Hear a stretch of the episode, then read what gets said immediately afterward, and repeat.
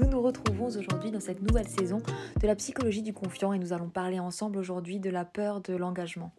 La peur de l'engagement peut venir de mille et une manières, comme à chaque fois dans les concepts de psychologie et d'analyse de soi. Eh bien, il faut descendre dans la singularité du sujet, c'est-à-dire que notre vie psychique, elle est comme une empreinte digitale, avec la précision des milliers d'histoires qui nous ont fondé, celles de nos parents, de nos grands-parents, du monde social, de la culture, du contexte. Donc là où vous trouvez la peur de l'engagement, que ce soit chez vous ou que ce soit chez l'autre, eh bien il faut fouiller euh, le tissage très fin qui mène à cette angoisse d'adulte, cette peur d'adulte, euh, qui peut avoir mille, mille et une sources. Pour trouver la source originelle, il faut commencer à se poser la question, cette grande question, euh, qu'est-ce qui a pu connecter pour vous l'espace de l'être ensemble, l'espace de l'amour à de la peur? Pour certains, la peur de l'engagement peut être connectée à une angoisse de perte de liberté. Là aussi, il faudrait se poser la question pourquoi le couple est associé pour vous à une angoisse de perte de liberté? Et il faudra regarder par rapport aux couples qui vous ont fondé, le couple de vos parents, mais aussi les autres couples autour de vous qui ont pu être des modèles. Euh, si vous êtes le petit dernier d'une fratrie, ça peut être des couples du côté de la fratrie, justement, de vos grands-parents. En fait, il faut chercher ce qui a pu être transmis pour vous. Mais vous savez, très, euh, très euh, curieusement parlant, je vous dirais que la peur de perdre la liberté, c'est souvent la première couche de ce qui explique la peur de l'engagement. Parce que souvent, quand on fouille la peur de l'engagement, c'est aussi la peur de la dépendance. Peur de dépendre de l'autre ou peur que l'autre dépende de vous. Peur de dépendre de l'autre euh, peut venir effectivement d'une faille affective durant la petite enfance et peur que l'autre dépende de vous peut venir d'une faille affective durant la petite enfance. Ça peut aussi symboliser le fait que vous avez peur de ne pas être à la hauteur, d'être décevant, de ne pas y arriver, de ne pas arriver à toujours aimer et donc vous fuyez l'espace de l'affectif. Et si vous êtes face à quelqu'un en face de vous qui a peur de l'engagement, il ne faut pas que vous le preniez comme un manque d'amour, parce que c'est rarement un manque d'amour. C'est souvent une addition de trauma. Et je vous donnerai la métaphore du collier de perles. Euh, les, névroses sont des sortes de colliers de perles que l'on peut se trimballer euh, sur toute une existence ou de génération en génération. Et donc il y a toujours une première perle qui serait le trauma originel, par exemple un divorce, et s'additionne à ça des milliers de petites perles, euh, des traumas dans les, premiers, dans les premières histoires d'amour, dans le monde affectif, dans le monde scolaire, dans ce que vous avez vécu, dans les gens que vous avez peut-être vus souffrir, s'effondrer dans le cadre amoureux ou dans le cadre affectif. Et ça constitue du coup un collier névrotique qu'il faut arriver à briser pour pouvoir choisir et décider euh, la manière dont vous avez envie d'aimer et la sécurité émotionnelle et affective que vous avez envie de trouver dans votre vie. Et c'est durant l'enfance que se passe finalement euh, la, question de l'insécurité euh, par rapport à l'amour, parce que l'amour se connecte à ceux que vous avez vus s'aimer au-dessus de vous, donc souvent les parents que vous ayez vécu un, divorce de ce côté-là, que vous ayez, été un enfant qui avait vu ses parents se séparer, ou que vous ayez vécu un deuil, parfois c'est parce qu'un parent est absent, un parent est mort. En tout cas, tout ce qui a pu provoquer un tremblement de terre dans votre enfance, un tremblement de terre du côté du cœur, un tremblement de terre du côté de comment vous vous êtes senti aimé, comment vous avez aimé, euh, est susceptible de provoquer, entre autres, parce que ça peut provoquer d'autres symptômes tout à fait opposés euh, de l'angoisse de l'engagement, mais en tout cas, c'est un des chemins qui peut mener à l'angoisse de l'engagement. Parce que quand on a connu quelque chose qui donne une sensation de faim, eh bien on peut avoir peur de la faim, et s'installer quelque part euh, implique qu'il puisse y avoir une fin à cette installation. Et comme on s'installe avec euh, un autre, implique que l'autre a un pouvoir dans cette installation de vous dire c'est fini. Et donc cette peur peut reposer euh, là-dessus aussi. Donc il faut que vous vous posiez la question, à quoi vous renvoie le couple? Est-ce que pour vous le couple est une notion positive, négative? À quoi vous renvoie le couple de vos parents? Est-ce que c'est une émotion positive, négative? Quels ont été les traumas ont émaillé, euh, qui ont émaillé votre enfance? Finalement, est-ce que vous vous sentez en sécurité euh, dans l'espace de l'amour? Est-ce que vous vous sentez, quand vous aimez un autre, est-ce que vous êtes en sécurité avec votre propre amour? Quand vous êtes avec un autre, est-ce que vous vous sentez aimé? Est-ce que vous êtes dans vos petits souliers? Est-ce que vous avez constamment peur d'être quitté? Euh, Tout ceci sont des éléments très importants pour mieux comprendre comment vous aimez et comment vous recevez aussi l'amour de l'autre. Parce que souvent, la peur de l'engagement va de pair avec euh, la dépendance affective de l'autre côté. Parce que quand vous êtes avec quelqu'un qui a peur de s'engager, il se peut que ça vous mette dans de l'insécurité et que donc vous dépendiez un peu plus de lui que s'il vous garantissait que ce que vous bâtissez euh, est pour toujours. Donc en fait, dans un couple où il y a la peur de l'engagement et la question de la dépendance, des deux côtés, chacun de vous, vous devez travailler sur votre histoire pour arriver à vous aimer le plus possible en dehors de vos névroses pour arriver à vous aimer le plus possible dans ce que j'appelle les espaces du haut de la montagne, en dehors des névroses, en dehors des traumas, yeux dans les yeux finalement, d'âme à âme, en dehors de ce qui a pu vous faire souffrir. Alors, c'est un idéal, il faut viser cet idéal, mais cet idéal demande du travail et du temps.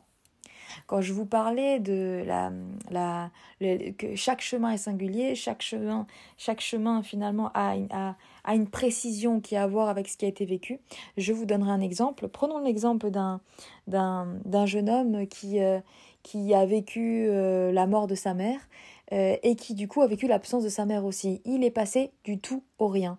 Donc à partir de ce tout au rien, euh, il a après vécu avec son père qui s'est très bien occupé de lui, mais les présences féminines auprès de son père se sont enchaînées aussi bien qu'il n'a plus jamais trouvé la sécurité que l'on peut trouver auprès de sa mère. Devenu adulte, il donne l'impression d'être euh, un, bourreau des cœurs, quelqu'un qui enchaîne les femmes, qui n'est jamais fidèle, d'ailleurs on le connaît comme quelqu'un de profondément infidèle, et pourtant, euh, s'il allait voir un psy, ce qu'on trouverait, c'est une grande peur de dépendre d'une femme qui pourrait le quitter, qui pourrait mourir, qui pourrait disparaître, et donc cette manière de de finalement avoir mille et une femmes l'empêche de dépendre d'une seule femme. Et donc vous voyez à quel point c'est complexe parce que les femmes avec qui il se met en couple, avec il pourrait se sentir à chaque fois floué, alors que finalement euh, la tromperie chez lui vient d'une peur euh, de se retrouver dans les mêmes sensations de la toute petite enfance où sa maman est partie et où il a dû faire face à un deuil. Alors ici c'est la question du deuil, mais en fait globalement dans la petite enfance, l'enfant rapidement peut ressentir du tout à rien. Par exemple un père qui est là et un père qui doit déménager pour des raisons professionnelles, euh, un frère qui était une figure affective et puis qui part pour ses études et puis qui laisse son frère ou sa sœur tout seul dans une maison où cet enfant avait besoin de repère. Ça peut être la disparition d'un grand-père, d'une grand-mère. Ça peut être mille et une choses qui fait que du coup, dans le lien affectif, un peu trop tôt, quand l'enfant n'avait pas fini de se bâtir, eh bien, il a dû faire face à l'absence et à l'absence qui est définitive, à l'absence qui est pour toujours. Et même dans des cas de figure où par exemple il y a un divorce et puis où finalement le père ou la mère continue à être présent, le fait qu'il y ait un changement de maison, un changement de lieu, qu'il y ait un changement pour toujours peut très bien créer que du coup tout l'espace de l'affectif euh, ait été euh, pris dans, une impression de tremblement de terre et du coup ça peut donner des adultes complètement fuyants euh, qui essayent de ne jamais s'engager pour ne jamais souffrir. Donc vous voyez, dans la peur de l'engagement, il y a une peur de souffrir. Parlons aussi de cette, euh, de cette phrase que l'on peut entendre souvent chez ceux qui ont peur de l'engagement, qui vont vous dire qu'ils ont peur d'avoir moins de liberté. Là aussi, il faut aller plus en profondeur. Qu'est-ce que ça signifie avoir moins de liberté? Euh, Pourquoi est-ce que pour eux, le couple signifierait qu'ils soient euh, moins libres? Alors souvent, vous allez avoir des hommes et des femmes qui vont vous parler d'une impression d'être moins eux-mêmes. Eh bien, c'est souvent là aussi parce qu'ils ont été témoins d'une trop de, de, de liens affectifs, j'allais dire d'une trop grande fusion, mais ça dépend de qui le vit. Certains sont très à l'aise dans les couples et la fusion, c'est ce qu'ils recherchent, et d'autres ont l'impression qu'ils y perdent une partie d'eux-mêmes. Mais là aussi, c'est une question de travail. Le couple n'est pas forcément quelque chose qui va mettre fin à vos libertés. Le couple n'est pas forcément quelque chose où vous devez complètement dépendre de l'autre. Au contraire, pour être euh, dans une fusion, il faut savoir être un. Pour être dans un couple harmonieux, il faut savoir travailler sur soi. Et les couples les plus solides, à partir de mon expérience de psychologue, je vous dirais que c'est ceux qui arrivent à devenir à deux. C'est ceux qui travaillent tellement sur eux-mêmes que finalement ils sont complètement hors névrose dans cette union, dans cette fusion que l'on peut former dans un, couple. Là aussi c'est une quête, c'est une destination, c'est quelque chose qu'il faut viser, ça prend du temps. Mais donc quand vous entrez dans l'espace du couple, pour ceux qui m'écoutent et qui ont cette peur de l'engagement, dites-vous bien que vous n'êtes pas en train de perdre quelque chose de vous, au contraire vous êtes en train de gagner une dimension. Vous êtes en train de gagner la dimension où vous pouvez être vous à deux. Vous êtes en train de gagner une dimension qui vous libère. Parce qu'il est beaucoup plus facile d'être soi quand on est avec soi-même que d'être soi quand on est avec un autre. Et donc si vous acceptez de rentrer dans l'espace du couple avec l'autre, eh bien effectivement il peut y avoir un travail à faire sur vous, mais ça va vous aider à vous finir. Ça va vous aider à dessiner vos contours, ça va vous aider à décider. Parce que finalement, à deux, ça implique aussi d'être garant de son propre espace, de ne pas se laisser aliéner, euh, d'arriver à être dans le je décide pour moi, euh, et puis il y a aussi ce nous qui existe. Donc en fait, la, question du couple et de tout ce qui s'y passe est très intéressante.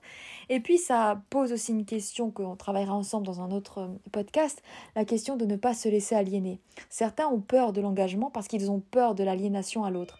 L'aliénation à l'autre, c'est d'être un peu moins soi-même. L'aliénation à l'autre, c'est finalement ce que je vous expliquais. Euh, ne peut-être pas se connaître assez et donc se fondre en l'autre. Mais là aussi, au lieu de fuir l'espace de l'engagement, il est plus intéressant euh, de se dire que euh, il faut y entrer de plein pied pour pouvoir se débarrasser des peurs. Parce que tout ce qui est une peur est finalement un fardeau. Tout ce qui est une peur est quelque chose qui va alourdir votre sac, qui va alourdir votre chemin. Et puis en plus que vous allez transmettre, vous allez le transmettre à vos enfants si vous ne travaillez pas dessus. Donc il faut quelque part euh, visiter tous les espaces où vous allez ressentir cette angoisse-là.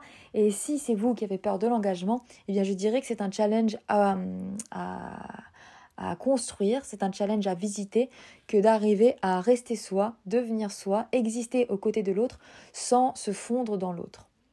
Alors pour conclure sur ce premier podcast sur la question de euh, ce que cache la peur de l'engagement, la peur de l'engagement, elle cache un chemin, elle cache de la souffrance le lien avec l'amour est, finalement rarement, euh, rarement ce que l'on trouve en premier lieu. C'est-à-dire que c'est rare qu'une personne ait peur de s'engager parce qu'elle n'aime pas assez. Euh, c'est souvent beaucoup, beaucoup plus complexe que ça. Et donc si vous faites face à quelqu'un qui a peur de l'engagement, il vaut mieux qu'avec patience, vous compreniez son rapport au monde, son rapport au couple, son rapport à l'amour, son rapport à la liberté, et que vous arriviez à construire pour deux en premier lieu, un espace qui le sécurise lui, pour qu'après il arrive lui-même à vous sécuriser vous. Et si c'est vous qui avez cette peur de l'engagement au fond de vous, posez-vous la bonne question. Et si c'est vous qui au fond de vous avez peur de l'engagement, de vous engager, posez-vous la bonne question, euh, qui est la suivante, de quoi avez-vous peur vraiment? Euh, qu'est-ce que c'est pour vous le couple? Qu'est-ce que c'est pour vous l'amour? Qu'est-ce que vous avez besoin de trouver comme sécurité pour ne plus avoir peur de vous engager? Et puis, vous n'êtes pas obligé de suivre le modèle de la société. Vous n'êtes pas obligé de vous engager d'une manière qui vous angoisse. En fait, la société, parfois, nous offre des moules qui ne nous correspondent pas. Donc si pour vous, euh, vous avez une angoisse, par exemple, euh, de, vous mettre en couple parce que vous avez l'impression que vous pourrez moins vivre votre vie euh, comme vous la vivez aujourd'hui en étant heureux, eh bien peut-être qu'il faut se dire que le couple que vous allez fonder doit prendre en compte votre manière de vivre aujourd'hui puisqu'elle vous rend heureuse. Et ce n'est pas être égoïste que de penser à soi, parce qu'il faut penser à soi pour pouvoir être deux. De même, si vous avez l'angoisse, par exemple, de mettre au monde un enfant, de tomber enceinte ou de faire un enfant parce que vous avez peur que ça vous bloque, là aussi, c'est la représentation sociale qui donne l'impression qu'un enfant peut bloquer. Mais de nos jours, on est beaucoup plus libre qu'il y a 10, 20, 30 ans. On peut voyager avec son enfant, on peut faire mille et une choses avec son enfant, si on prend le temps de se construire une vie qui nous ressemble, une vie qui correspond vraiment à ce que vous recherchez. Ça, ce sera un vaste sujet que nous explorerons dans un prochain podcast. Donc la boussole la plus importante, c'est celle de vos désirs, mais vos désirs ne sont parfois pas vos désirs. Vos désirs, c'est parfois la résultante de vos traumas et de vos souffrances. Il faut arriver à faire la part des choses, fouiller en vous pour que vous n'ayez plus euh, ces colliers de perles névrotiques autour de vous qui pèsent lourd et que vous soyez finalement des êtres qui se libéraient et se libéraient encore de l'histoire de vos aïeux, de votre histoire à vous, et que vous soyez simplement en train de décider à partir de vos aspirations, à partir de votre cœur et à partir de vos désirs. À très bientôt dans la psychologie du confiant.